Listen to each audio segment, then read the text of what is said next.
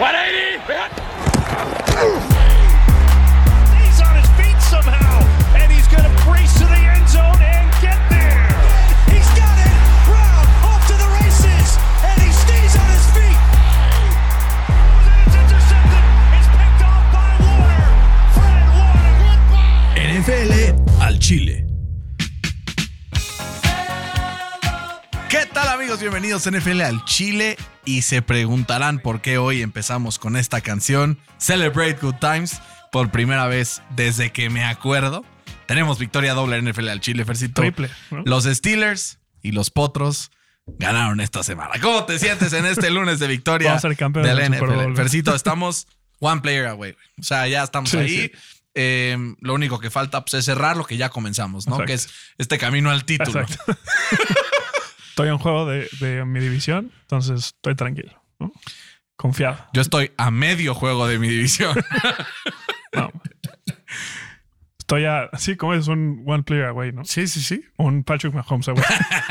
Güey, Qué mamada. Pero bueno, con todo y todo, Fer, sí, eh, lo que sí te digo es que estoy muy feliz porque finalmente ganó el Potro y un partido que era a matar o morir contra los Jaguars, partido divisional, partido que además si perdían mentalmente iba a ser catastrófico. Eh, empieza mal el partido, tú estabas ahí conmigo, fuiste testigo de que pues me vi, me vi afectado, menos que en otras ocasiones, pero me viste valiendo, valiendo queso, ¿no? Y poco a poco el, el, el, este, el América, estoy tan feliz con el América que ya lo digo. Poco a poco los Colts fueron eh, remontando y sacaron la victoria y pues festejé decentemente, ¿no? No, sí, sí festejaste bastante. Sí, ¿no? Hasta Ani, así Hasta- era que. ¡Ani, chócalas! ¡Eh! Ani me preguntó, ¿Qué te dijo? oye, ¿tú por qué no estás tan feliz como el Dwayne? Es que creo que yo tengo un poco más de esperanza en esta temporada que Fer, pero Sí. eso también cuando perdamos, pues me va a jugar en contra.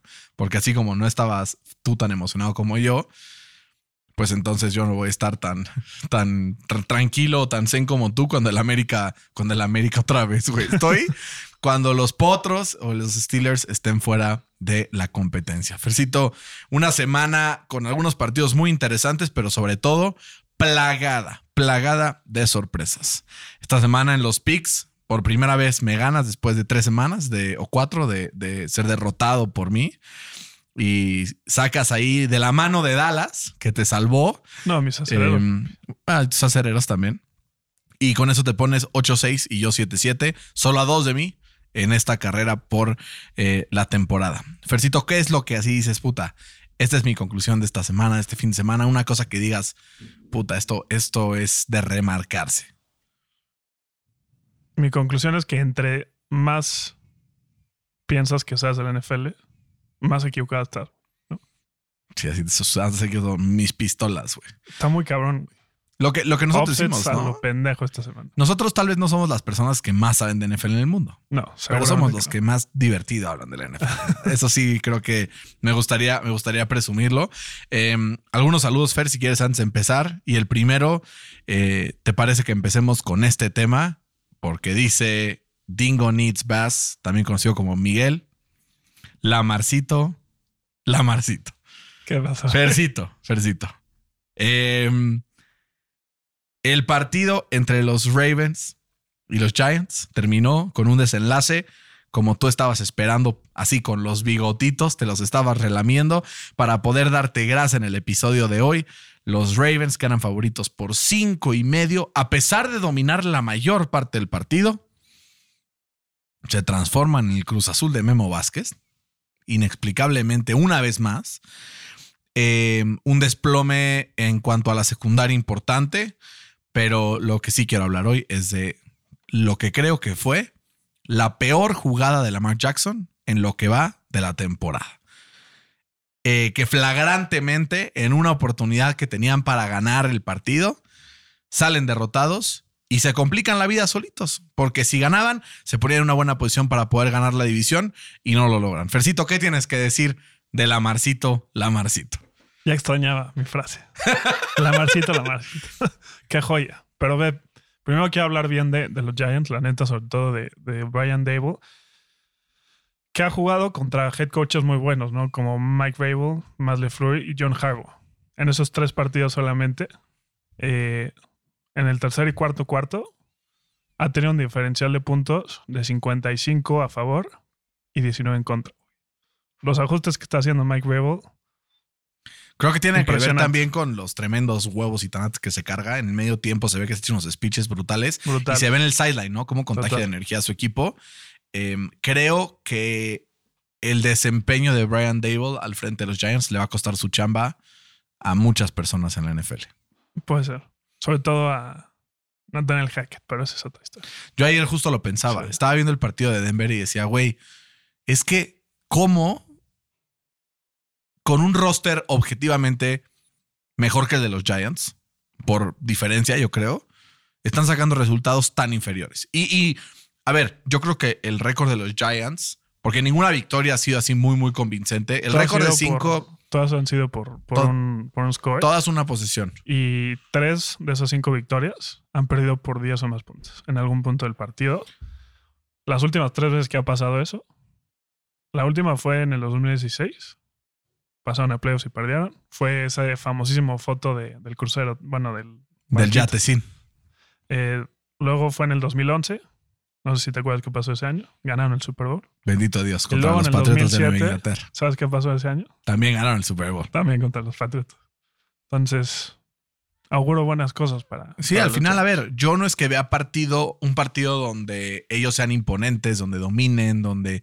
Pero lo que sí veo es un equipo que, y como lo escuchaba en la mañana, en, en, ya sabes, mi, mi protocolario Chris Sims de la mañana, aventaba el they hang around. O sea, van perdiendo, pero están ahí. No se arriesgan demasiado, no cometen errores, y eso sí, eh, se enorgullecen en ser físicos adelante, tanto en la línea ofensiva como en la línea defensiva, y empiezan poco a poco, pum, pum, pum, porque ellos saben y dan por hecho que el rival se va a equivocar. Y así llegó el error de Lamar Jackson para que el equipo de los Giants ganara 24-20 y se ponga 5 a 1 en segundo lugar del NFC East y en pues quinto general de la NFC, aunque si fuera por récord sería el segundo, ¿no? Y así como hablamos bien de un lado, pues Hay que hablar mal del hay otro. que hablar mal del otro. En Es tu- especial de la Marcita. Es tu, es tu este, objetivo en la vida, eso y es tu, tu hobby favorito. Te voy a dejar. Es que me da, me da gusto tener la razón. ¿A quién no le da gusto No, a tener ver. la razón? Ah, yo espérate a que lleguemos a Tom Brady y los Buccaneers, cabrón. ¿Sabes, ¿Sabes quién tiene el peor QBR en el cuarto cuarto en toda la NFL? A ver, por cómo lo dijiste, quiero pensar que es la Marcita. No, Ah. es Patrick Mahomes. Pero el segundo, ¿sabes quién es? No es que es Patrick Mahomes. Sí. La Marcita, la Marcita. La Marcito, la Marcito. Pero Fer, Y güey, no, no solamente con intercepciones. O sea, vimos en dos series ofensivas seguidas, en el cuarto cuarto, que eran literal, conseguían de que un first down y casi casi ganaban el partido. Dos fumbles de primaria, cabrón. muy, y hace años que no fonboleaba De este güey. O sea, ya se le había quitado ese tema. De primaria. Empezó muy bien la temporada, pero solo faltaba que yo hablara bien de este cabrón. Lo hizo para chingarme, güey, la neta. Yo creo que. los. No, yo creo que es, es un poco como el efecto inverso de cuando yo me bajé del, de la cowboy neta y de repente empezaron a jugar bien, me vuelvo a subir y perdieron y todo el mundo ya me está diciendo, ya bájate. está bien, me bajo por ellos, eh, me bajo por No, ellos, pero yo te quiero allá. yo soy el comandante Sí, del barco, sí. ¿cómo me voy a bajar, Fresito? No, pero a ver, al final sí creo que es un tema que Lamar Jackson tiene que pulir, sobre todo considerando que está en año de contrato. ¿No? Eh, este equipo de los Ravens eh, como que se enorgullece en hacer las cosas bien en cuanto a los procesos de roster, de contratos, de tal, y no le va a pagar un shitload of money a Lamar Jackson si no demuestra que puede ser el factor determinante para cargar al equipo eh, y llevarlo a la tierra prometida, ¿no? Al final, de nada te sirve que te corra, que te muevas y en crunch time no aparece. Y pues ya es repetitivo este tema y vuelve a suceder. Eh, ahora en contra de los Giants en un partido donde pues ambos teníamos a los Ravens para ganar y con esto pues se confirma una vez más que los Giants son el equipo chingaquedito del NFL, ¿no? O sea, como que ahí van, como que nadie los pela, se nos olvida y yo peco de eso, me confieso el día de hoy, todos los fans de los Giants, eh, Luis, Miguel, Pueden ser los. Titans de las- del año pasado. Puede ser. o sea, one and done. O sea, ¿tú crees que le puedan ganar? No sé, güey. Tú dime un equipo del NFC que voy a playoff. ¿A los Eagles? Sí. Sí creo que le vayan a ganar. No, no creo que ¿Crees le vayan a ganar. los Vikings. ¿no? Es que yo no creo que les vayan a ganar, pero creo que les podrían ganar. O sea, sí, pero O sea, siento que. si tuvieras que apostar. Ah, no, claro que no. Sí, pues, sí. Pero en la primera ronda seguramente no les tocaría contra O ellos. sea, si juegan ellos contra Tampa Bay, por ejemplo. Es que, güey, ya hablaremos de Tampa Bay, pero yo los veo Sí, muy mal. Muy disminuidos. güey. O sea, ya un partido puede ser como, bueno, ya el próximo conectan, ya el próximo conectan, ya el próximo conectan, pero ya es tardó. Y creo que al final los Giants son la kriptonita de Tampa Bay. Incluso años anteriores lo hemos visto y sobre todo la kriptonita de Tom Brady. Entonces, yo voy a hacer un compromiso de hablar más sobre los Giants hasta que no me den razones para creer lo contrario. ¿Ok? Compromiso con todos los fans de los Giants y a los fans de los Ravens, ánimo, siguen en primero de la división, ¿no? O sea, Pero no por mucho, porque No. ahí vamos, ¿no? ahí viene. Ya arrancó el barco. Ahí viene la. ¿Qué, qué es? ¿La Piquetneta o es la Trubiskineta, güey? O la Tomlineta. La Tomlineta, la Tomlineta. Fercito, hablando justamente de eso, otra sorpresa que tuvimos esta semana fue la victoria de los Steelers en contra de los Bucks. 20-18. Me arrepentí hasta las úlceras no haberlos escogido la semana pasada, después de que dije, güey, estoy a dos y no me animé, me dio miedo. eh, y una vez más, pues algo retratado. Según las apuestas, ha sido el mayor upset en todo el año de esta, de esta temporada de la NFL. Pero, güey, Eran ocho puntos ¿cómo y medio, es? creo. ¿cómo es que haya sido el López más grande todo el año y nosotros lo veíamos venir? Nosotros lo veíamos venir. Y además fue sin Minka Fitzpatrick, sin TJ Watt, Con sin más Levi Wallace, con sin Cam más Sutton, razón, sin güey. Ankelo Witherspoon, que son los tres corners O sea, titulares. Estaba la mitad de la defensiva titular fuera. Fuera, güey. No sé si la Y mitad, solo pero le por lo menos. permitió o sea, 18 puntos a Tom. Que esto es, esto es, por esto Tomlin me vuelve loco, cabrón. Cuando no puede ganar, gana. Y cuando debe ganar, no gana. fans de los Steelers, manifiéstense en nuestras redes sociales, NFL Chile. ¿Qué opinan de Mike Tomlin? ¿Creen que, ¿Creen que Fercito tiene la razón de que Mike Tomlin es como la selección mexicana de los entrenadores de la NFL, donde cuando tiene que ganar, pierde y cuando tiene que perder, gana? Manifiéstense en las redes sociales. Fer, 20 puntos que al final, el que llega y jala el gatillo, ante todo eh, sorpresa de tu parte, Mitch Trubisky, en ter- varios terceros y largo en el último drive, completando pases de muy alto nivel, de muy alto nivel de dificultad y pases perfectos. Sobre todo Chase Claypool fue su, su arma maestra para poder en ese último cuarto lograr la remontada. ¿no? Está subiendo su stock Chase Claypool. ¿no? Es que tuvimos discusiones la semana Sí. pasada, justamente. Está subiendo su stock. Creo que sí van, o sea, van a ser sellers este, este Trade deadline. Sí.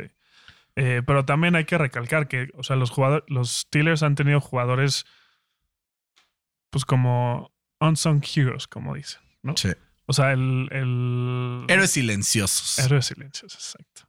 El Highsmith lidera la NFL en sacks después de estas seis semanitas. Algo que no se veía venir, ¿no? Entonces, como que hay buenos building blocks para los Steelers, pero sí, como dices, o sea, creo que estamos a dos jugadores en la defensiva y a toda la línea ofensiva para tener un equipo competitivo que le pueda ganar a los Bills. Bueno, pues los Colts también.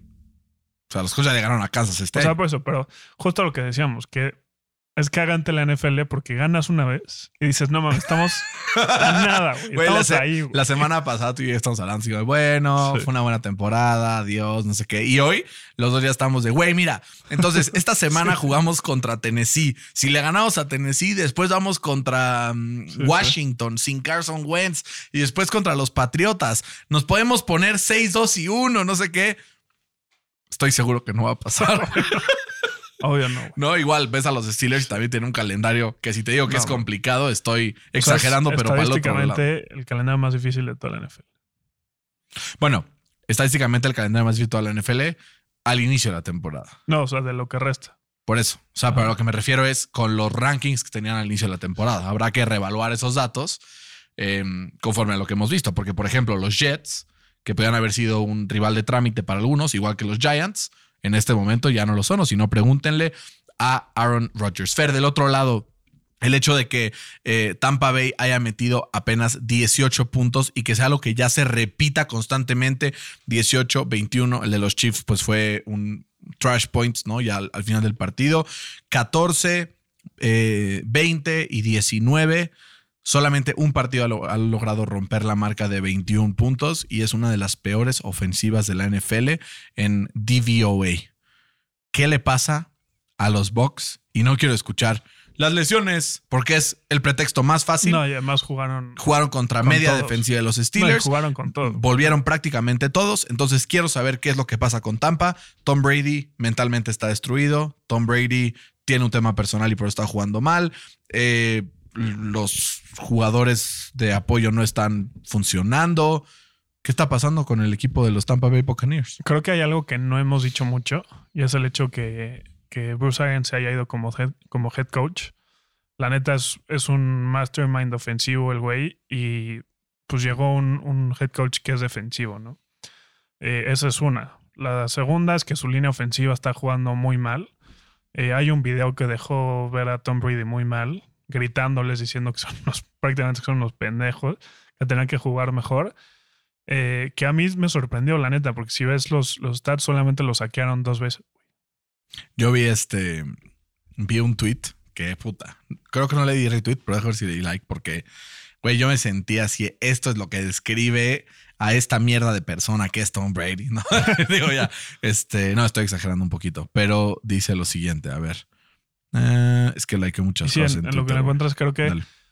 el tercer punto es que Tom Brady la está pasando muy mal fuera de, de- de la cancha, ¿no? Y lo demuestra yendo a, un, a una boda el viernes de su ex patrón, perdiéndose el sábado el, el walkthrough, que es, según los jugadores, es algo muy importante para, para analizar como los puntos débiles del, del rival.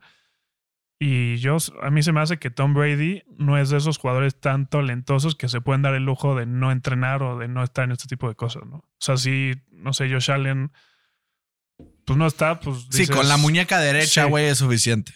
Tom no. Brady a esta edad ya no es ese talento. Ve lo que dice este tweet, ya, ya lo encontré. Tom Brady se saltó training camp. Se este, brinca todos los trainings de miércoles. Se quedó eh, empedando, esto lo estoy traduciendo simultáneamente, por eso voy lento. Se quedó empedando el viernes en la boda de Robert Kraft y después voló a Pittsburgh sin su equipo antes del partido y aún así tiene la audacia de gritarle y castrar a su línea ofensiva en televisión nacional. Perdóname Tom Brady que te lo diga, pero el que debería estar humillado y el que debería estar siendo regañado en este momento eres tú. Ah, no, este, estoy exagerando un poco. Al final no creo que Tom Brady tenga toda la culpa tampoco, Em, pero sí creo que de lo que se esperaba de él, pues sí está quedando muy corto. ¿no? A pesar de que acumula 1600 yards, a pesar de que sí, pero güey, es lo que decíamos, el touchdown de Fournette, ¿qué tal, güey? Lo vimos y dijimos, güey, este touchdown no debería ser dado a Tom Brady, así como la intercepción que rebota en las manos del receptor tampoco debería ser asignada al coreback. Creo que por ahí va la cosa. Tom Brady ya no tiene el talento para ser el engrane o el motor que lleve un equipo a el Super Bowl. Mira, Ahora, Yo, creo que sí lo tiene, nada más que tiene que estar 100% enfocado en el equipo, que no lo está haciendo. Sí, puede ser que sí, puede ser que No. sí. Yo, que, o sea, lo comparo un poco y quiero hacer énfasis en el un poco porque Tom Brady, su, su mecánica de lanzamiento está intacta, güey. Y cuando puede, o sea, puede lanzar pases de muy alto nivel todavía. Pero lo comparo un poco a lo que fue Peyton Manning en, el Super Bowl 50, ¿no? Por eso digo un poco, porque sí, el otro fue en donde Tom digo, Peyton Manning está tan conectado en el juego que aunque su brazo ya no sirviera, hacía lo suficiente para que el equipo saliera adelante. Creo que si Tom Brady logra reconectarse, podemos ver una segunda mitad de la temporada para Tampa por el roster que tiene, porque yo creo firmemente que es el segundo mejor roster de toda la liga. Eh, puede llegar muy lejos, sobre todo en un NFC, pues es bastante débil. Fuera del equipo que, en mi opinión, tiene el mejor roster de toda la liga. Quitando coreback, quiero ser claro. Eh, porque a pesar de todo, sigue teniendo mis dudas con el señor Jalen. Fercito, vamos adelante al siguiente partido, terminando después de este, de este duelo entre, entre los Steelers y Tampa, que te sacó una sonrisota. Muy brevemente, Commanders 12-7 contra los Bears, hueva de partido, no mucho que comentar. Fuera de la lesión de Carson Wentz, estará fuera de 4 a 6 semanas, arriesgando para los Colts que ese tercer pick no se vaya a convertir en segundo, ya que tiene que jugar el 70% de los snaps, ¿no? Sí, como es partido de hueva. Otro, otro, Thursday night otro del... sí. ¿Qué nos toca la próxima semana, güey? Es Saints contra Arizona. Regresa mi dijo, papá. Bueno, puede haber algo ahí divertido, ¿no? Sí. Saints Arizona y la siguiente semana creo que también está. Por lo menos ya hubo touchdown en este, en este partido, ¿no? No, y la semana que viene, Box Ravens, güey. Ah, está bueno. La Marcito contra Tomasito, Versito. Eso Está bueno. Pero. Es tu némesis contra mi némesis. Pero Em, sí, nada más cabe como recalcar el, el regreso de Brian Robinson con ese touchdown. Eh, es increíble su historia y pues le deseo Una feliz una- carrera. una próspera Muy carrera, feliz ¿no? carrera, ¿no? Sí. Eh, y en esa jugada, güey, el block de Carson Wentz. Sí, no, man. Mis respetos, Mis la respetos. neta. Además, Eso con sí, el dedo jodido. si algo tiene ese güey, Son huevos. es que entrega todo por su equipo. Eso sí, lo tengo clarísimo. Fer, otro de los upsets de la semana, uno de los más grandes, Falcons 49ers. En retrospectiva, después de haberlo analizado todo, no creo que haya sido tanta sorpresa. No. 28-14, un equipo de los 49ers que más de la mitad del equipo, Tiene 11 titulares lesionados. la mitad del equipo, fuera por lesión. El, el domingo, cuando te enseñé que ya estaba fuera el, el Mike McClinsky o ¿cómo? McClinchy. y, y el Ward, el, el corner.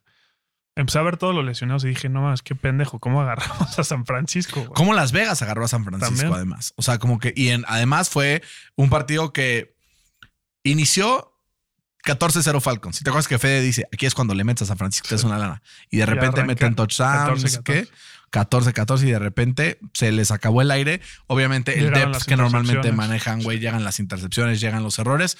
Resaltar obviamente el partido de Brandon Ayuk por los stats Sí. y que finalmente llegó el touchdown eh, pues esperado por los eh, drafters y Si lo tienen fanáticos. el fantasy, es Eh, el high, ¿no? No, sí, o sea, ahorita que es el momento. caro. Es el momento. Eh, y que llegó el touchdown también de, ¿cómo se llama el end? De Atlanta. ah, de Kyle Pitts. De Kyle Pitts. Fue su primer touchdown en territorio americano. Así es. El otro fue en Londres. en Londres. Eh, yo, de hecho, ya lo vendí en el fantasy hace un par de semanas Qué bueno. por Darren Waller. Ok. Y además creo que di a Ramondre Stevenson, que ya me estoy No, arrepintiendo, güey. Sí. Pero me dieron a alguien más también. No me acuerdo a quién. Con... Y de hecho ya comenté ese trade aquí. Y de hecho dijeron que yo le estaba viendo la cara a la otra persona. Creo que al final él va a, sal- va a acabar ganando en el trade. Santiago, te mando un Bueno, pero abrazo. va a regresar Harris y ahí le va a quitar touches a Ramondre. Exacto. Puede ser. O no.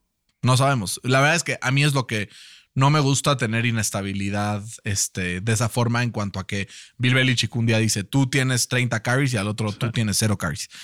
Eh, pero bueno, pues ya estamos hablando de los Patriotas. Vamos al partido en contra de los Browns porque los Pats aniquilaron, aniquilaron a los Browns con un desempeño extraordinario de nada más y nada menos de Goat Sapi, ¿no? Eh, 309 yardas, dos touchdowns. Eh, además, sabes algo, creo que fue un partido en donde lo vi muy como, como dicen en inglés, poised, ¿no? O sea, como que mantenía la calma, siempre sabía dónde ir con la bola. Analizando el partido te das cuenta por qué no se fue ni en la primera, ni en la segunda, ni en la tercera ronda. Y es que su brazo es muy débil. O sea, no puede pasar la de 35 yardas con buena potencia. Y eso eventualmente como que limita las opciones en el game plan. Pero Mike Jones, así que digas que cañón Pero tiene en uno, el brazo. Mac ¿no? Jones tiene mejor brazo, Ah. pero, pero sí creo que puede ser. O sea, se acaba ¿Tú de ganar. harías? No, puta, sin pedos regreso a Mac Jones, güey. Es lo mismo que Cooper Rush y Dak ¿Tú Prescott, güey. No, Pero Yo a, a no, Bailey no, ni de pedo, ni O sea, de pedo, güey. O sea, por mucho. güey. no te inventes quarterback controversies de los huevos. No, por mucho, güey. No, no, es no, más, no, creo que lo van a dejar adentro güey, cuando regrese Mike. Yo no lo dejaría, güey. Ni de pedo. Están promediando más de 30 puntos con este güey en el. Coincidencia no es causalidad, Fercito. Quiero ser muy claro contigo en esa parte. Él es como dices, güey, los Cowboys estaban 0 y 1 con Dak Prescott y ahora están 5 y 0 o 4 y 0. Güey, coincidencia no es causalidad. Eh, y yo creo que aquí entra eh, esa parte. Se ha desempeñado muy bien. Sí, creo que tiene un techo también. Lo que quiero resaltar es que van tres semanas que los Patriotas hacen un game plan defensivo, Sí. como Belichick, Belichick solía hacerlo, ¿no? Eh, Está siendo el mejor head coach esta temporada. Sí, el mejor head coach de toda la NFL, dices. Esta temporada. No creo, güey. Con lo que tiene, Güey, Brian Dable está 5 y 1 con Daniel Jones, cabrón. bueno. Point taken, dice. Pero Top ahí 3, anda. entonces está, anda. o sea, está siendo un buen head coach. Eh, anula a los Browns. La semana pasada anula nada más y nada menos que a los poderosísimos Lions, güey, que andaban siendo una de Tenía las. la mejor ofensiva de la NFL La mejor ofensiva. momento. O sea, en, en cuanto a DVOA, estas ofensivas, top 8 la semana que se enfrentaban a los, a los Patriots.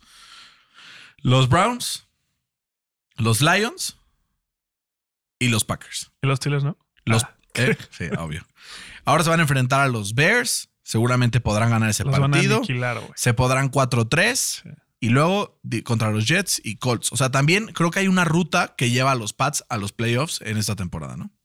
Yo los veo más al pegándole al 500, ¿no? Como 9-7 o así. Pero, 9-7 ya no se puede, Fercito. 9-7-1 si quieres. no, sí. No, es 17. Ah. Bueno, Nos, 9-8. nos pregunta justamente Ugalde Genaro, Pats, caballo negro. Pues, o sea, es que es. Hay que ver, ¿no? O sea, creo que donde se puede medir la vara es cuando juegue contra, no sé, hasta los Jets o cuando juegue contra los Bills o cuando. La defensa de los Jets está sabrosa, ¿no? Está jugando muy bien. El Sauce Gardner, güey, Sí. está hecho una locura, güey. Tiene el premio del Defensive Player. No, el Rookie Defensive. Sí, es como. Defensive Rookie of the Year. Exacto. Em, hablan también de los, de los Pats. Aquí hay un poco más de comentarios. Eduardo Josafat dice: Sapi es el verdadero heredero. el heredero de Slytherin, ¿no? Em, ¿Quién más aquí habla sobre los Pues sabes, aquí, Pats? a mí me sorprendió un poco el play calling de, de los Browns y no sé si te acuerdas que te lo dije varias veces. Tienes al mejor corredor de la NFL y solo le das la bola 12, 12 veces. 12 veces, o sea, 12 touches en este partido creo que se me hizo muy poquito. En jugadas importantes como en cuarta y uno dejaban a, a Nick Chubb en la banca, entonces ahí no entendí muy bien el play calling de, de Yo los Browns. ahí lo que creo es que parte un poco, yo creo, Fer, eh, de un poco el planteamiento que hace Bill Belichick, ¿no? Que es, yo te voy a anular a tus mejores armas siempre. ¿Cuál es la mejor arma de los Browns? El ataque por tierra. ¿Qué otra arma tienen para ganar los Browns además de ataque por tierra? A Murray Cooper. Y ya.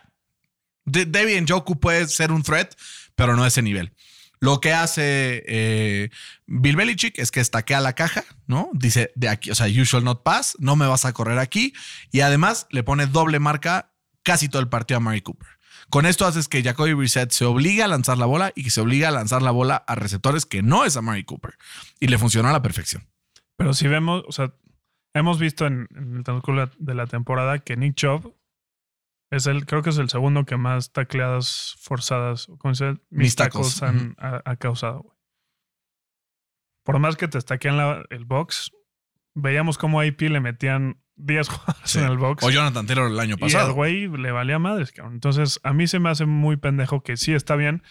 O sea, no sé, pon tú, es como no darle la bola a Messi, güey, porque le van a dar un triple team. Pues no, güey. Tu mejor jugador se la tienes que dar, aunque tenga quíntuple marca, cabrón. Sí, sí. O sea, yo esperaría que a Nick Chubb le tendrían que dar la bola mínimo 20 veces por partido. ¿Tú querías si fueras los Browns? Pues mira, O sea, ¿hay esperanza este año? ¿O ya mejor tanqueas y esperas a que Dishon regrese el año que entra? el problema es que si tanqueas, tu primera selección va a ser muy alta para los ah, Texans. es que están los... Puta, se me ha habido... hoy, po- hoy por hoy los Texans tienen dos first round picks dentro del top 5, güey. Sí, no sirve. Puta madre, van en mi división. Entonces, no le sirve mucho tanquear. Creo que, te digo, tienen que darle la bola a, su- a sus mejores jugadores. Y no sé qué vaya a pasar con este nuevo lawsuit que, que se enfrenta a Deshaun Watson, porque salió una nueva eh, mujer quejándose de, de un assault de- o denunciando, ¿no? Quejando, denunciando. A ver en dónde acaba este tema de Dishon Sí. Watson, ¿no? Eh, bien por los Patriotas, Fer, pero muy, pero muy mal por los empacadores de Green Bay. Fercito, este equipo está acabado, güey. Eh, no le vi ni un como rayito de esperanza durante todo el partido para ganarle a los Jets. Los Jets se ponen 4 y 2 y demuestran que tienen una defensiva de miedo y además una ofensiva que, como me gustaría plantarlo, es que te puede ganar de muchas formas. Tiene a Zach Wilson, que está jugando a buen nivel las últimas dos semanas. Pero tiene un Breeze Hall que si necesitas te va a correr 115, 120 yardas. Pero también tiene un Michael Carter que la puede ponchar en el goal line. Pero además tiene una defensiva que se ha ido redondeando con el drafteo de, de. Que además eh, Quinn Williams está jugando a un nivel altísimo. Que además regresó Carlson de la lesión del año pasado y está jugando de muy buena manera. Eh, Fer, ¿cuál es el techo de los Jets esta temporada? Tiene un, un techo muy, pues, ¿qué te diré? Como intermedio. Ok. Este, y ahí te va por qué me preocupa eh, los Jets. Es verdad, o sea, si yo te hubiera dicho ¿no? que los Jets iban a ganar este partido por 17, cuando Zach Wilson solo completó 10 pases y tuvo un QBR de 30, ¿qué me ibas qué- qué me Sí, no lo creía. No la creía. Entonces, sí, su defensiva está jugando muy espectacular, sus corredores están jugando muy bien. Pero, ¿qué va a pasar cuando se enfrenten? No sé, justo con. Estamos hablando de los Pats, güey. Cuando te quiten el arma de, de, Bry- de, de Bryce Hall. ¿Qué va a pasar, güey? Zach Wilson va a tener que ganarte la bola. Yo creo que sí lo va. O sea. A ver, sus números no son los mejores porque tampoco ha intentado demasiado. Hace un equipo que ha sido muy plural en cuanto a de qué formas juega. Pero yo sí creo que. A ver, no creo que le vaya a ganar a los Bills eh, en un one-on-one Josh Allen contra ellos. No han jugado esta temporada. sí. Exacto, no. No. Eh, pero yo sí creo que te puede ganar partidos contra rivales decentes como los Ravens, por ejemplo. O los Titans. Pues ya le ganaron a los Titans, ¿no? No me acuerdo, creo que sí. Entonces, o sea, yo por ahí lo veo, la verdad. O sea, siento que es un equipo con mucha Está muy bien. juventud, Sí, está muy, muy, bien, bien coachado, coachado. muy bien coachado. Eh, Sus y tres rookies de este, de este draft, pegaron todos, güey. home run todos. Y yo ahorita pienso y viendo a los Packers, me siento que lo estoy viendo a los Packers de cuando Mike McCarthy estaba en su último año en los, en los Packers. Veo a Aaron Rodgers, güey, le vale madre. Le vale madres, güey. O sea, le vale Le vale 3 madres. kilos de ya sabes. Cuando está conectado es top 3 del NFL. Cuando está desconectado y le vale madres, de todos modos pasa para 250 yardas. Tuvo eh, un QBR de 16, güey. sí, no. Creo que está pidiendo a gritos eh, Aaron Rodgers que le traigan un arma, un, un receptor. O sea, ya cuando Robert Tonian es tu, tu receptor número uno con 10 recepciones, Es que hay algo mal ahí. es que hay algo mal ahí, güey. ¿Crees que hay algo pasando por ahí dentro? O sea, que ande lobbying para que le traigan un arma más. Pues mira, no lo dudaría, güey. Con lo mañoso que es este güey, la neta no lo Que dudaría. no va a jugar bien hasta que no lo traigan. Pero a ver, ¿qué, qué, qué decíamos que era la fortaleza de los Packers, no? Su, su running game. Aaron Jones, 9 carries, 19 yardas. AJ Dillon, 10 carries, 41 yardas. Y ya, güey. Sí, no mames. Está muy mal coachado, la neta, Matt LeFleur está demostrando que no es este head coach elite como muchos piensan. Eh, si me apuras tantito, puede ser su último año en, en Green Bay si no pasan a playoffs. Yo, que se- yo que del otro lado incluso Aaron Rodgers se podría retirar, ¿eh? Pues mira, no sé si retira. Puede ser. Pero a ver, ¿qué, qué opinas si los Broncos dicen one on one, Wilson por, por Los contratos no, los, no lo permiten, ¿no? Sí. Pues, ¿Cuánto le pagan al Rodgers? Casi lo mismo que este güey. Pero no sé cómo esté lo del dinero garantizado, güey. Puta. Y mente Rodgers en los broncos, cabrón. No mames, güey. Bueno, eso decíamos de Russell De Wilson, Wilson. también.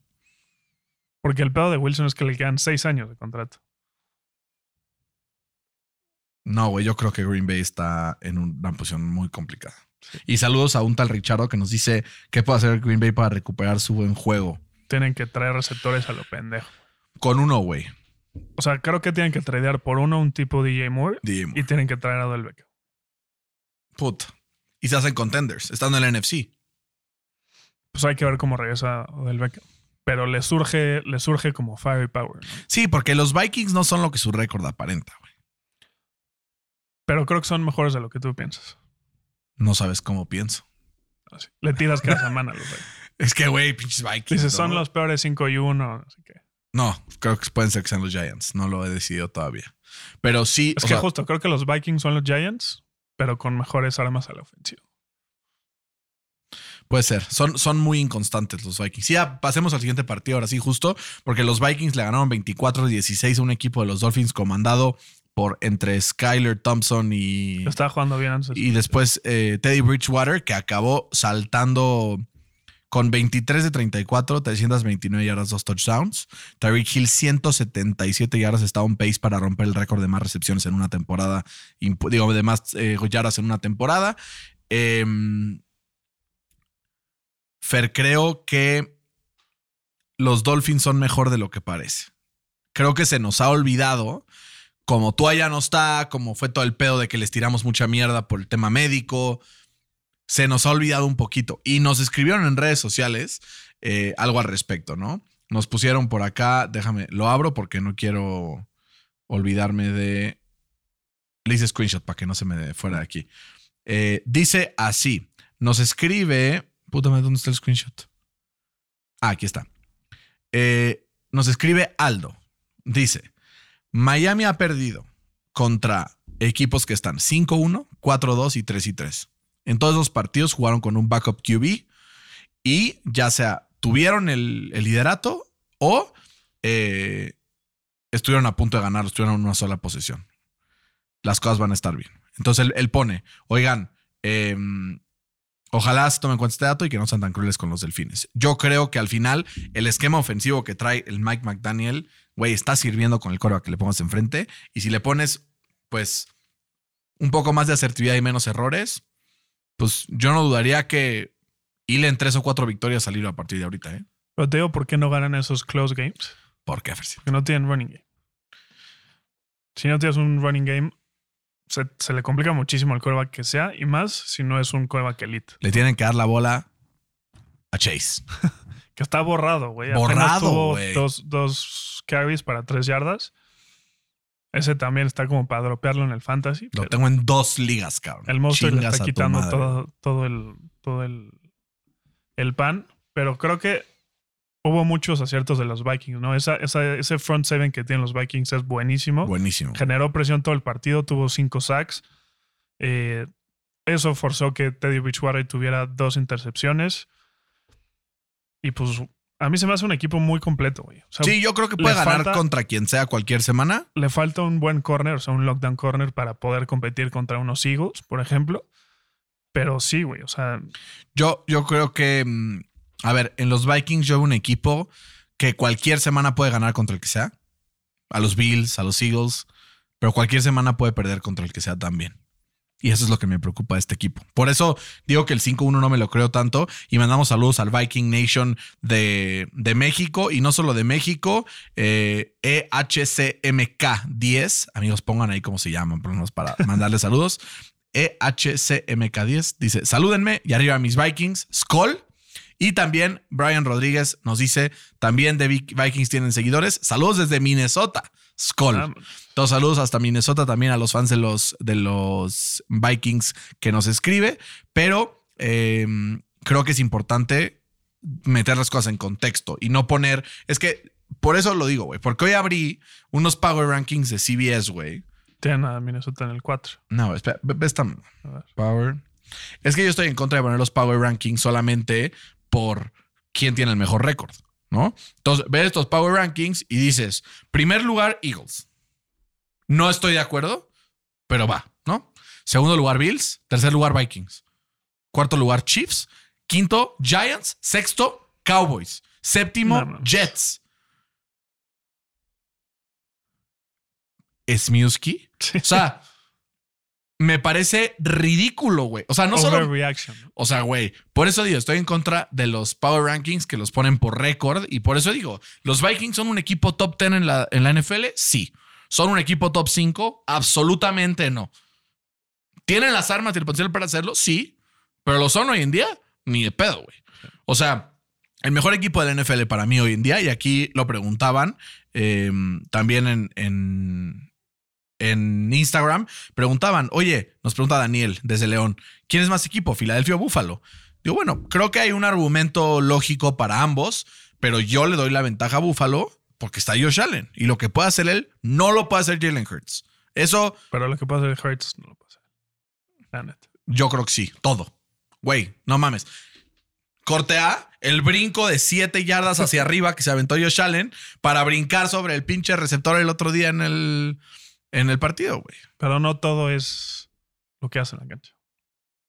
Mm, ahí hay otro tema interesante. Ya hablaremos un poco más, pero, o sea, por lo menos ahí. Pero yo solo quería poner contexto a eso, porque si los Vikings son el tercero, significa que los Cowboys son el sexto, y no creo que estés muy de acuerdo con ese argumento.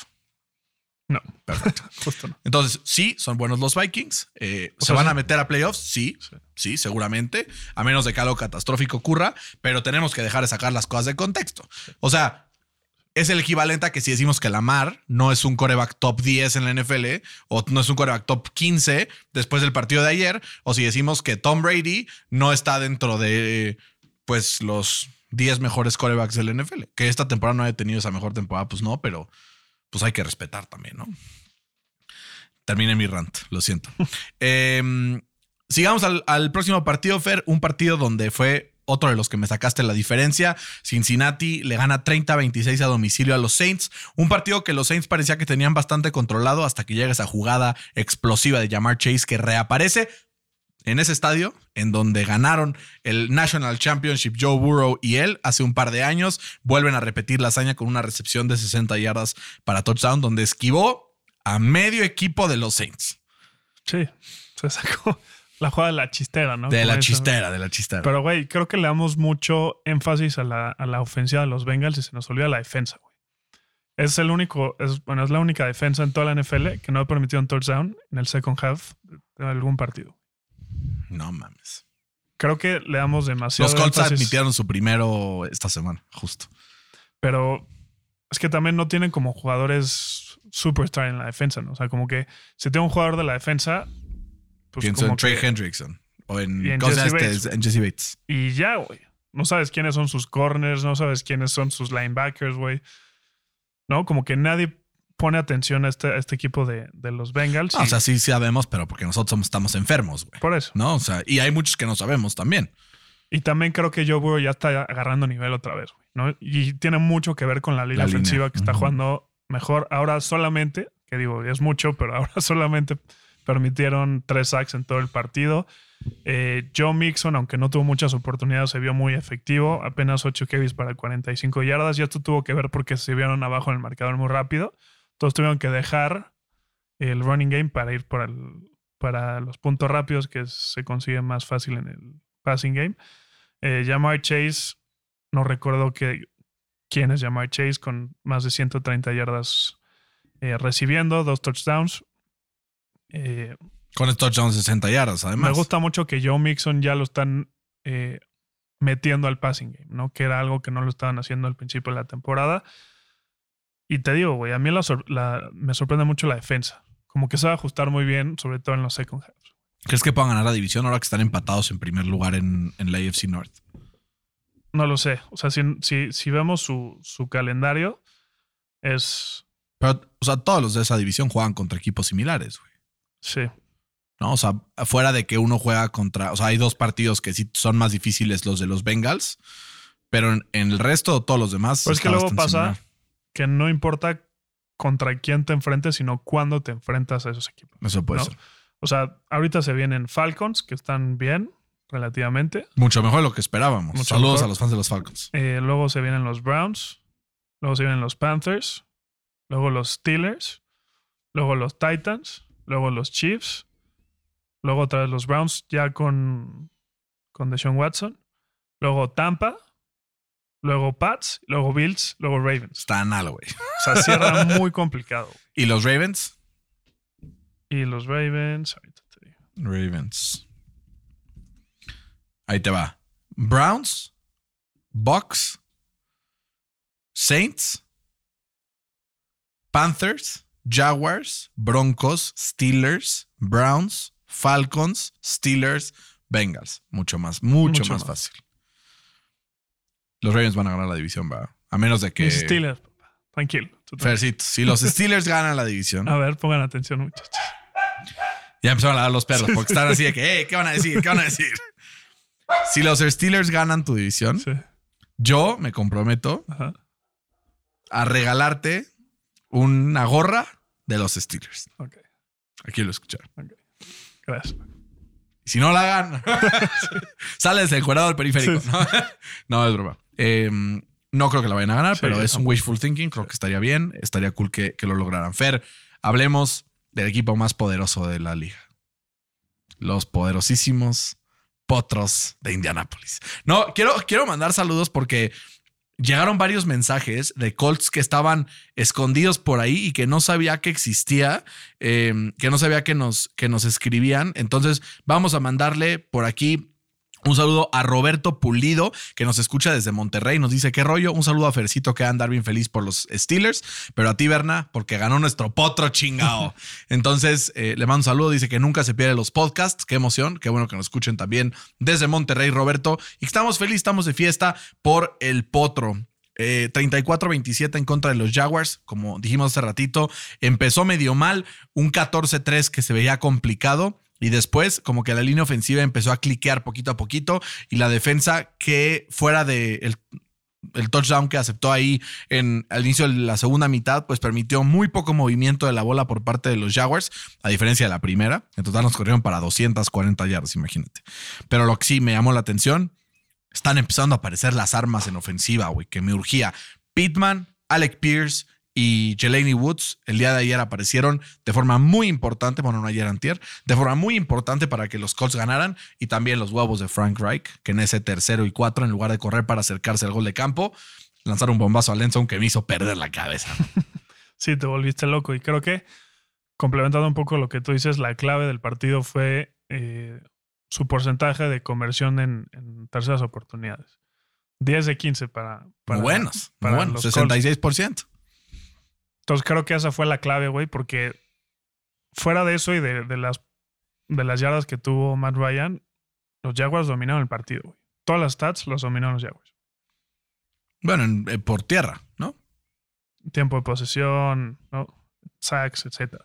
Sí, fueron, al final fueron posiciones rápidas las de los Colts. Como que justamente eh, hubo un cambio de la semana pasada, además de los cambios en la línea ofensiva. También hubo un cambio en que ahora fueron con eh, up tempo, ¿no? Sin, sin huddle. Y por eso también el, tiempo de posición puede ser que sea un poco engañoso.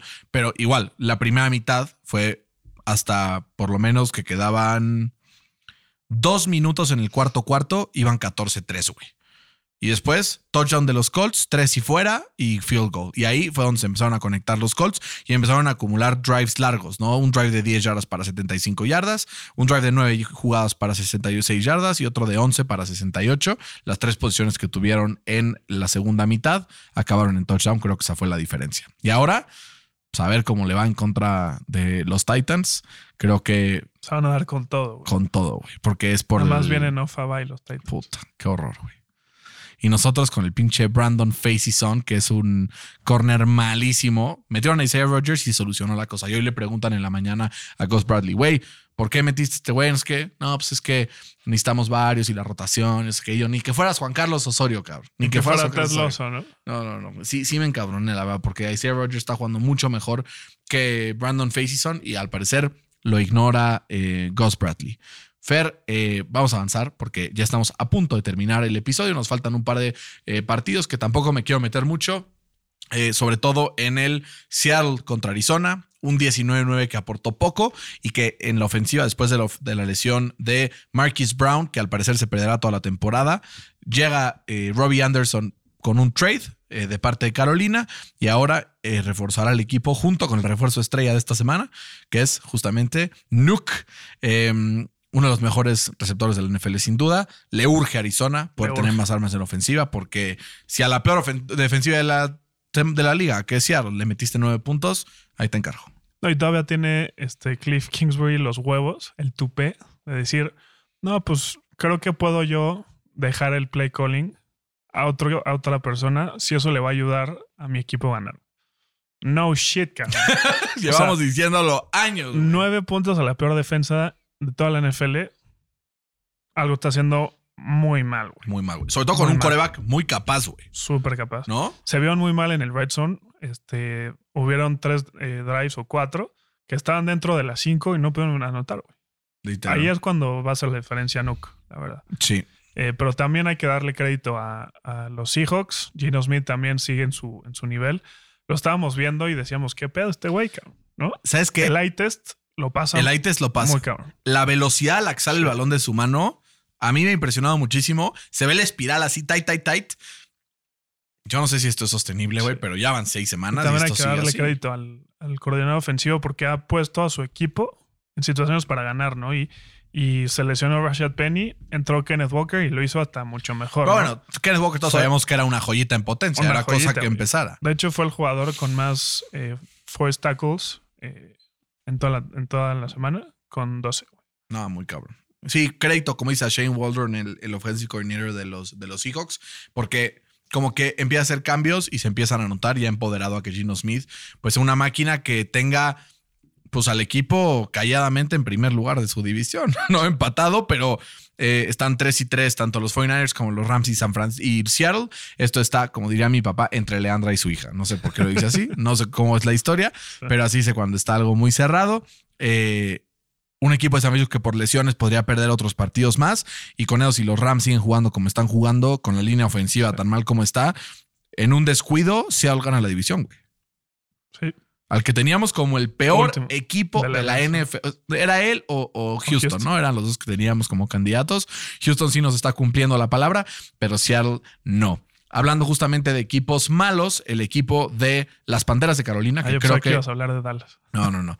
Los Panthers de Carolina, que creo que sí son el peor equipo del NFL, si lo analizamos ya step by step, vuelve a perder ahora con su tercer coreback en contra de los Rams, que nada más no carburan, Les que a pesar costó, de que nada más no carburaron, eh, Matthew Stafford hizo algunas jugadas puntuales, muy buenas, eh, que si borra su intercepción, que fue una jugada, la verdad, que fue muy desafortunada, tuvo un partido bastante redondo, ¿no? Si quita esa intercepción, fueron 26 de 32, 253 yardas, un touchdown, sin intercepciones, ¿no? O sea, como que es un statline que suena más.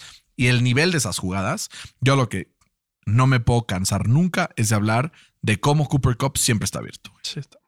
Es, o sea, creo, creo que eso, o sea, me llama muchísimo la atención. Siete recepciones, 80 yardas. eh, y un equipo de los Panthers, güey, que acabaron jugando con Jacob Eason, güey, el tercer coreback, que aparte lo draftearon los Colts, hay un viejo conocido. Eh, creo que los Panthers, ahora ellos sí tank, ¿no? Sí. Indiscutiblemente. Y que saquen a quien puedan, en lo que pueden, y empezar a Va a reconstruir ser desde cero. un- una venta de garaje. ¿Quiénes son los candidatos principales a salir? C-Mac, que no sé si los- algún equipo le va a llegar al precio. DJ Moore. Puta, yo lo quiero, cabrón. Y that's it, güey. Es lo que tiene.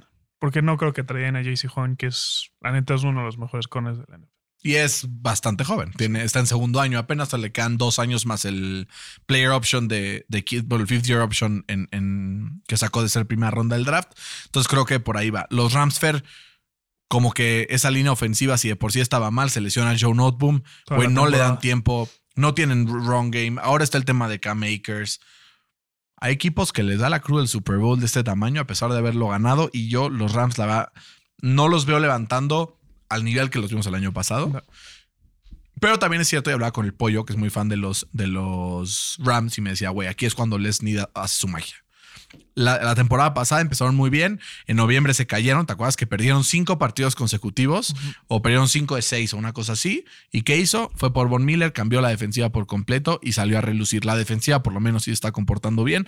Es cosa que la línea ofensiva esté a la línea y creo que es un equipo que puede competir en una NFC que es bastante débil fuera de los dos o tres contrincantes que, que son fuertes, ¿no? Sí, pero creo que esos assets se te acaban, ¿no? Y es muy complicado que dos años seguidos haya jugadores de ese calibre tan baratos, por así decirlo. Sí, eso es verdad. Eso es verdad. Pues vamos a ver qué Porque sucede. le cayó OBJ regalado. y Regalado. Le, le cayó Von, Miller, Miller.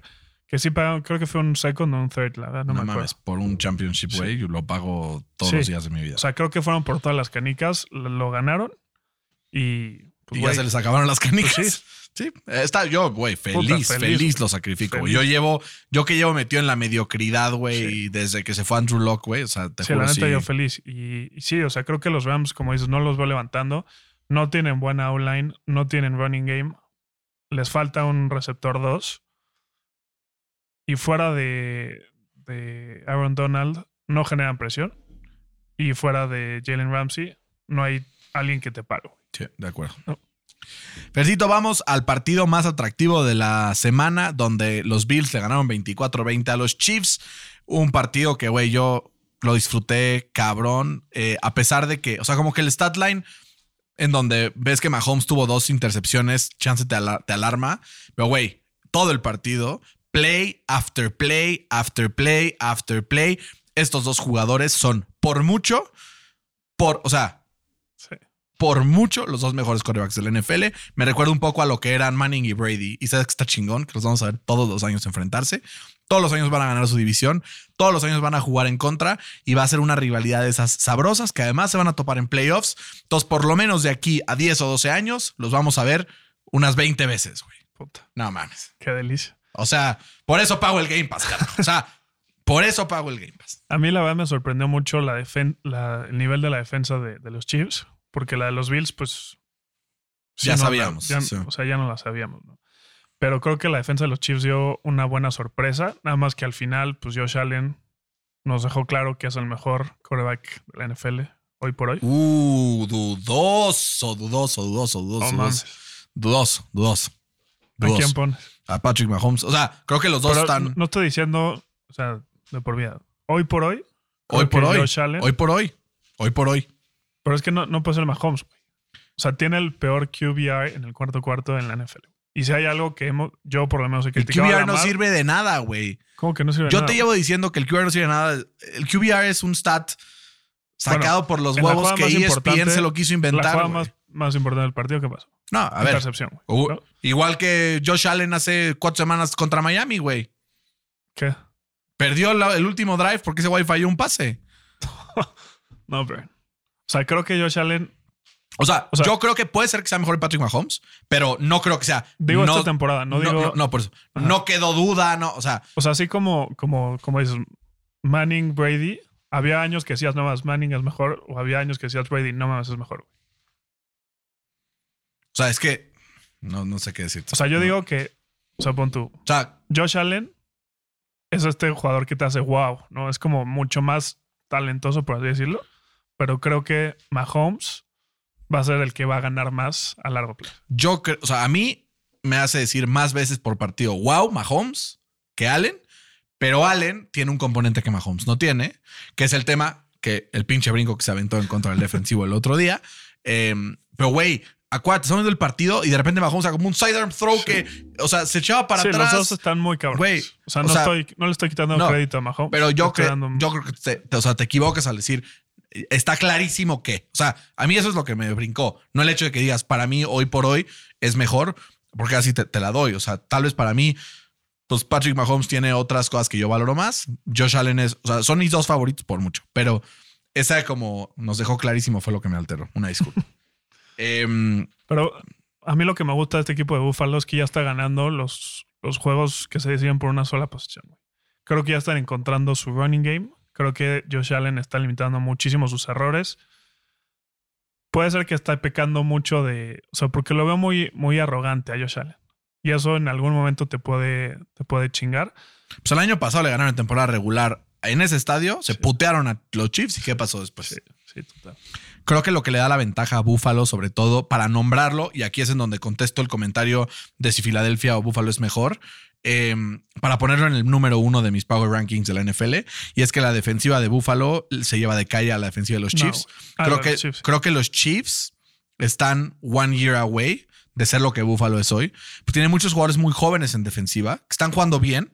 Ves a una defensiva mucho mejor que lo que fue el año pasado, pero todavía no están al nivel de lo que son los Bills. Y creo que esa fue la diferencia en este partido. Al final, poder detener en momentos claves, como esa intercepción en el end zone, que perfectamente pudo haber bajado Juju, pero no la bajó. Eh, como la última intercepción también, que es así, creo que no lo vio venir. Eh, es el tipo de jugadas que te genera una defensiva de este tamaño. Y ahora que ya no está eh, Honey Badger, pues ese tipo de turnovers se reducen muchísimo. Entonces creo que ese es, yo creo, el diferencial que hay entre estos dos equipos para mí, literal. Y puede ser que las armas. Mm, te digo algo, me gustan más, o sea, creo que O sea, es que en este tipo de partidos es cuando tu receptor número uno tiene que aparecer. Y sí lo hizo Dix, ¿no? Con 10 recepciones y más de 120 yardas y un touchdown. cinco recepciones y 113 yardas y un touchdown para Yuyu, güey. Sí, que viste una de esas recepciones, tres tacladas que mí- perfectamente lo pudieron haber bajado. Para mí, la verdad, el receptor uno es Travis Kelsey. Que lo, lo contuvieron muy bien. Muy bien, güey. Muy, ahí te digo, la diferencia de la defensiva. Sí. En el touchdown de Stephon Diggs, lo pones con un corner rookie, que además es el suplente, güey, porque está lesionado el titular. One on one, man on man, güey, español, no, o sea, ayúdale tantito. Además me da risa que, que decimos que lo contuvieron muy bien, pero tuvo ocho recepciones y más de 100 yardas. No, Literal. es una mamá el Kelsey. No, una mamá. El mejor. Estos dos equipos, ojalá, de verdad, ojalá, se enfrenten en el AFC Champions. Ojalá, güey, ojalá, porque el año pasado que se enfrentaron en la division. divisional y después fue como, bueno, pues ya, Kansas Bengals va. Pero fue como, eh, X, ¿no? Eh, Fer, hablemos también ahora sí de lo que querías hablar. Los Cowboys pierden el partido en contra de Filadelfia. Unos Cowboys que, pues, en general, como que la predicción era que iba a ganar Filadelfia. Empezaron fierros. Eh, después hubo un cambio en el esquema de Filadelfia que permitió que los Cowboys volvieran un poco al partido. eh, y hasta que se deja de traicionar, así apareció. Los errores por parte de Cooper Rush, tres intercepciones en el partido. Eh, apenas promedió 4.8 yardas por pase completo y completó menos del 50% de sus pases. Eh, hay muchas cosas que quiero hablar aquí, pero primero quiero saber tus impresiones. Ok, primero voy a hablar bien de Dallas. O sea, creo que tienen un muy buen equipo. Creo que ir a Filadelfia y estar a solo una posición en- entrando al cuarto cuarto habla muy bien de este equipo. Creo que con Dak Prescott van a poder ganar este tipo de partidos. Pero tienen muy poco depth. O sea, si se les lesiona, no sé, güey. Micah Parsons, valieron madre. No, o sea, güey, si se Si se les lesiona- es- Diggs, valieron madre. Si se les lesiona Martin, valieron madre. Eh, pero del otro lado, creo que para mí, los Eagles sí es el equipo. O sea, si yo tuviera que hacer mis Power Rankings, los pondría en el número uno. Tienen la mejor secundaria de toda la NFL. De acuerdo. Tienen el- la mejor línea defensiva de toda la NFL. Tienen la mejor línea ofensiva de toda la NFL. Tienen a la mejor, pon tu top 3 dupla de receptores de toda la NFL. En Davante Smith y AJ Brown.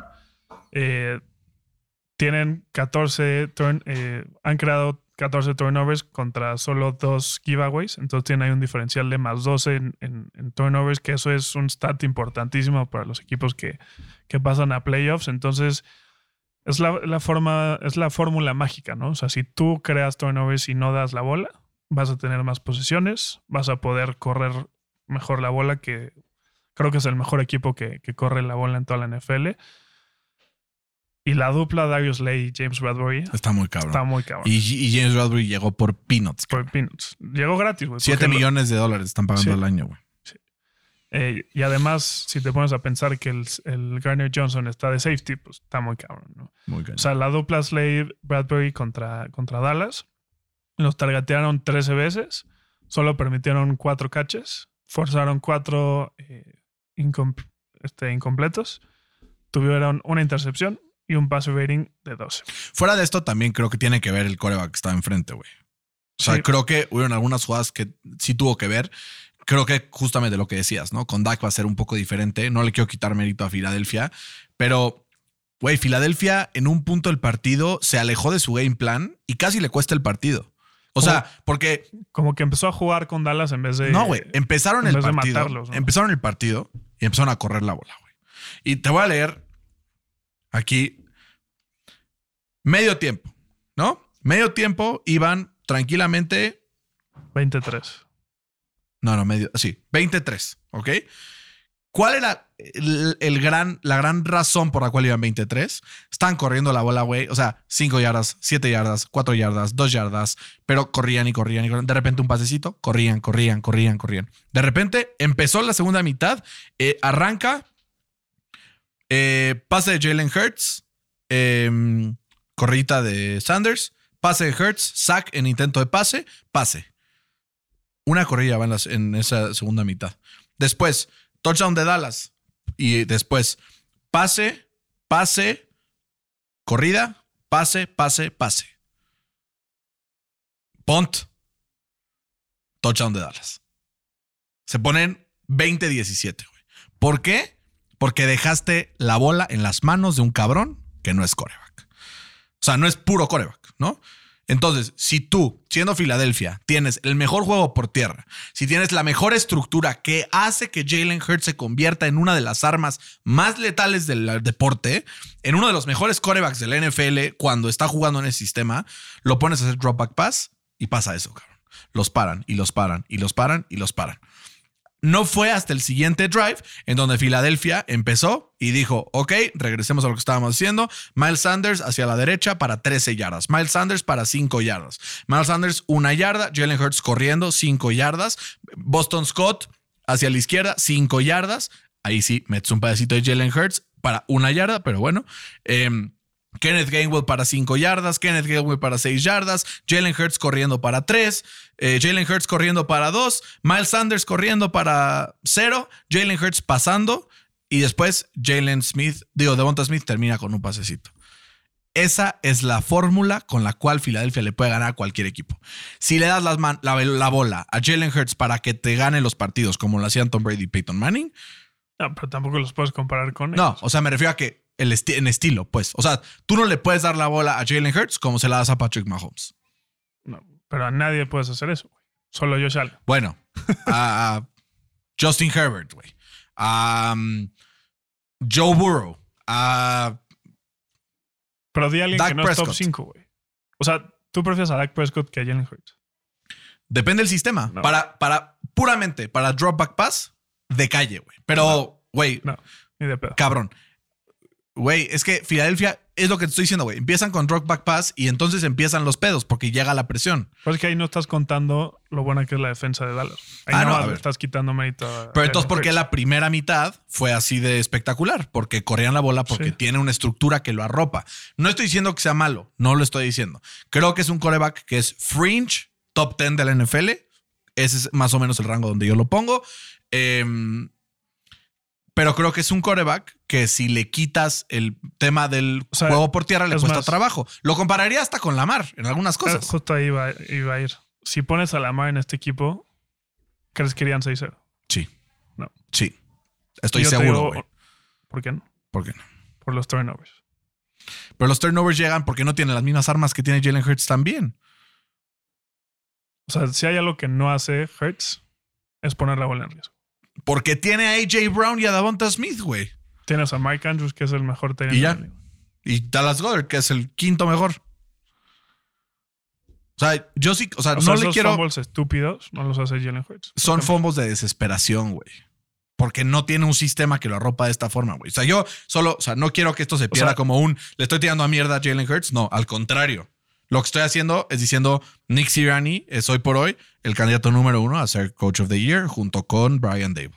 ¿Por qué? Porque ha tomado un sistema que el año pasado no funcionaba a este nivel y lo ha puesto a funcionar como, o sea, güey, corren y corren y, güey, te desangran, cabrón. Y esa es la gran arma de Filadelfia.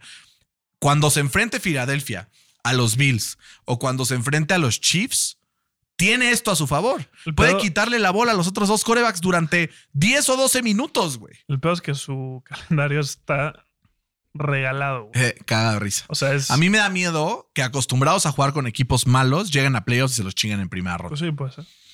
Pero ve, o sea, es bye. Luego son Steelers, Texans, Commanders, Colts, Packers. Ahí está, el- ahí está los potro, papá. El potro le ganó a los Chiefs. Sí, sí. Le va a ganar. O sea, es así, güey. Va a perder contra Washington y le va a ganar a Filadelfia, güey. Packers, Titans, Giants, Bears, Cowboys, Saints y Giants. Güey, pueden perder tres Si te va bien, güey. o cero. Por el otro lado, sí, quiero también hablar cómo Dallas modificó en la segunda mitad. Sobre todo esos primeros drives donde consigue touchdowns muy positivos. Después ya se vio muy abajo en el marcador y entonces fue donde valió más porque empezó los desperation throws de, de Cooper Cooper Rush. Sí creo que en gran parte el partido se salió de control. Eh, en esa jugada, Fer, no sé si te acuerdas, en la primera mitad, cuando se estira CD Lamb, claramente Había pasa a la línea de primero y diez. Y en lugar de esperar tantito a Mike McCarthy para challengear la jugada, directamente lo que hace es: ahí les voy, eh, me la juego en cuarta, pierden y entonces se escapa a Filadelfia. De no ser por esa jugada, estaban moviendo bien la bola. eh, y creo que otro partido pudo haber sido porque ahí fue donde se pusieron arriba por dos posesiones y como que Dallas nunca se sintió completamente dentro del juego después de eso, ¿no? Pues sí, es lo que decíamos, ¿no? Mike McCarthy. Empiezas con, con un disadvantage cuando ese güey es tu head coach contra un equipo bueno. Sí, ojalá, ojalá, y esto sí lo, lo deseo con todo corazón, em, que siga el equipo de los Cowboys usando el esquema ofensivo que está usando ahorita con Cooper Rush, pero con Dak Prescott. O sea, es que lo que no pueden hacer es decir, ah, ya regresó Dak, ahora hecho hueva. Si están siendo creativos, están usando el juego por tierra bien, tienen que continuar a hacerlo para poder ser exitosos. Y si me apuras, güey, es el cuarto mejor equipo en la NFC. Es que justo, o sea, lo que decíamos hace un, un par de semanas. O sea, Dallas lo que tiene que hacer es regresar a lo que le funcionó en los primeros tres años de, de carrera de Dak Prescott, que fue depender de su juego por tierra y de su defensa. güey. Claro. Porque Dak Prescott claramente no te puede ganar los partidos. Güey, cualquier pinche coreback solo no te puede ganar los partidos. Como que solo, güey. O sea, ¿qué pasó cuando O los. sea, no, la, la temporada pasada no tenía a Mike Cooper, no tenía a CD Lamb, no tenía a no, solo, solo sin no un tenía- esquema que lo ayude, güey. O sea, el año, pasado tenía, el año pasado tenía las peores defensivas del NFL. Pero bueno, el punto es, Solo nunca. el punto es, de las peores defensivas del NFL. Es lo mismo con Tom Brady, güey. Cuando no ha tenido un top 5 O-line y cuando ha tenido, no ha tenido un top, un top 5 defense de la NFL, no ha ganado ningún partido de playoffs en su vida, güey. Tiene como un, uno ganado. Entonces es lo mismo, güey. Si Tom Brady, el mejor quarterback de todos los tiempos, no lo puede hacer, ¿qué lo va a poder hacer Dak Prescott, que es apenas top 10 de la NFL, güey? O No sea, es top 10. bueno, para mí es top 10, güey. Para ti no. O sea, ¿cómo puede ser top 10 si tiene récord perdedor contra equipos ganadores? O sea, cuando juegan ese partido tiene un récord positivo. Es la última vez que lo voy a decir, no lo voy a decir nunca jamás en la vida, güey. Wins are not a QB stat. Ya, listo. Es un juego de equipo y no depende únicamente de un jugador. Porque si no, estamos hablando de que eh, Joe Flaco es mejor que Dan Marino y me niego a pensar eso. Entonces sigamos adelante. Eh, último, Fer, Denver contra los Chargers, un partido pues medio modorro a ratos, pero al final como que conectó, sabroso, como que estaba ahí todo el mundo conectado a la tele. Eh, como que lo que le pasa normalmente a los Chargers finalmente no les pasó. eh, y pues contra todo pronóstico, patean un gol de campo eh, después de una cagada monumental de Denver. Fer, lo de Hackett, preocupante, más de 150 yardas en castigos para Denver, güey. Hazme el favor. Es el récord en la historia. Del Monday Night. No, en la historia de los tracks penalty yards Del Monday Night. del Monday Night. Güey. Eh, sí, güey. O sea, el Hackett, o sea, ya lo tienen. No sé qué esperan, güey. Lo tienen que echar. Eh, y también a mí me preocupa mucho Russell Wilson, güey. O Está sea, lesionado, ¿ya viste? Del hamstring. Sí. Siempre pasa eso, ¿no? Pero Del Eh, de la fallé. ¡Ah! empezó muy bien, güey. Se empezó 10 de 10 para 116 yardas y un touchdown. Pero después de eso, o sea, a partir del segundo cuarto, Prendí la tele y valió madre. cinco pases completos de 18, 72 yardas. No, y en la segunda no mitad sé si viste completó el- 15 yardas nada más. No, no sé si viste la foto de justo en, en el cuarto cuarto, en el último drive, tenía su Tyrant solo enfrente de él, güey. O sea, no tenía que correr, no tenía que pasar un deep ball, nada. Lo tenía justo enfrente y no lo ve, güey. O sea, ya van tres partidos de esta temporada que, que no ve a sus receptores abiertos. Eso me preocupa mucho. Y además, Ya es mental, ¿no? creo que sí. O sea, creo que sí. Los Broncos han tenido a Russell Wilson en, pues, en todos sus snaps ofensivos. Eh, y la defensa solo ha permitido, o sea, la defensa de los Broncos solo ha permitido seis touchdowns en todo el año, güey. Seis, cabrón. Y van 2-4. Eso te habla de un muy mal eh, coaching job que está haciendo Nathaniel Hackett, que lo tienen que echar. Como dices, eh, jugadas importantes, ese muff punt, eso te habla de mal coacheo y las 150 yardas por, por, por castigos. Eh, creo que Y está de vuelta mi Austin Eckler. Sí. Pero creo que el equipo de los Broncos y su nuevo eh, grupo de dueños están serios pedos. Tienen a Wilson eh, amarrado eh, por los siguientes seis años. Le deben más de 250 millones de dólares. No tienen ni first round picks ni second round picks del año que entra. No veo cómo puedan solucionar esta, est- este año, sobre todo el equipo. En el offseason supongo que van a echar a Nathaniel Hackett y les toca remar contra corriente. güey. Sí, total. O sea, creo que nunca había visto que un equipo con tanto talento, con un que llegaron un coreback Mejor. All Pro, con un Super Bowl y sean peor que el pasado. Sí, no, está muy cabrón. Muy cabrón. Justo nos pregunta no Ortega. güey. Ortega-EG16. Hackett termina la temporada. Sí, pero pero hasta ahí, ¿no? Eh, hablando del otro lado, eh, hubo una decisión ahí de Brandon Staley un poco interesante. Eh, obviamente sabemos que se arriesga en cuartas y tal, pero hubo una en donde en el último drive del tiempo regular, en lugar de apurarse un poquito más con una corrida o algo así, intentó un pase y entonces dejó que se corriera el reloj y al final decidió mandarlo a overtime. Y eh, Blonde Veg 6 eh, reacciona y dice: Amo a los Chargers, pero no mames, opinen de Staley. Salió peor que tu Frank Reich, carnal.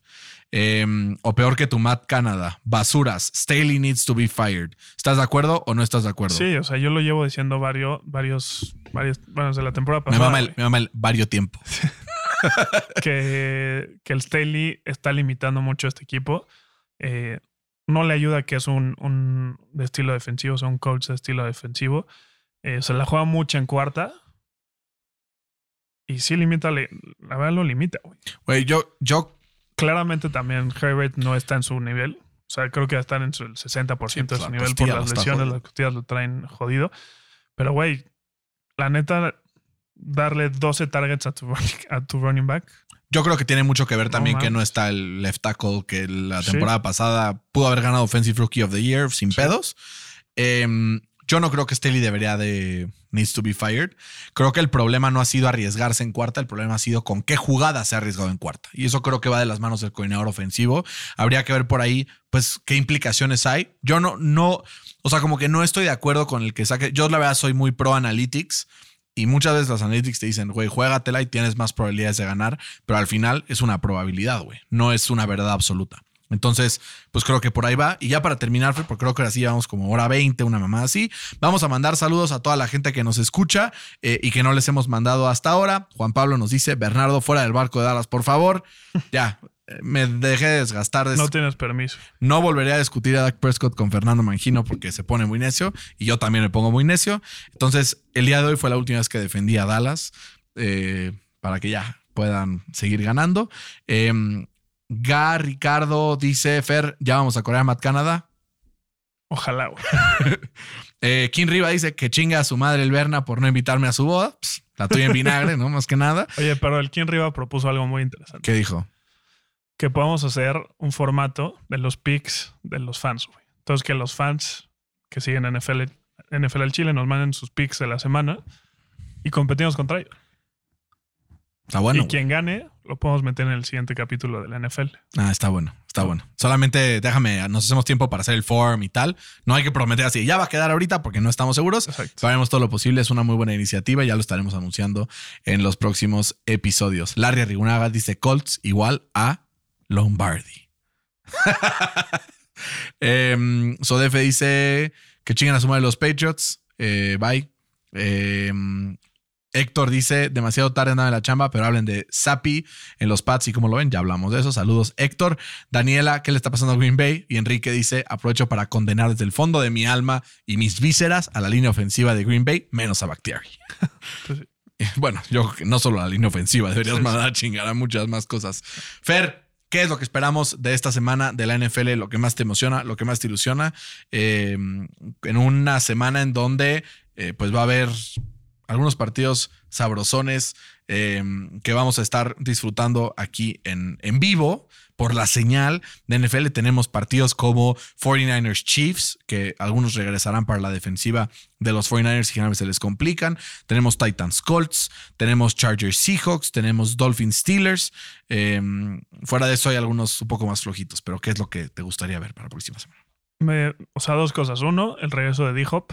Creo que le puede dar una cara totalmente nueva a la ofensiva de, de, de Arizona. Y del otro lado, bueno, mi punto dos es el Sunday night, que es Steelers Miami.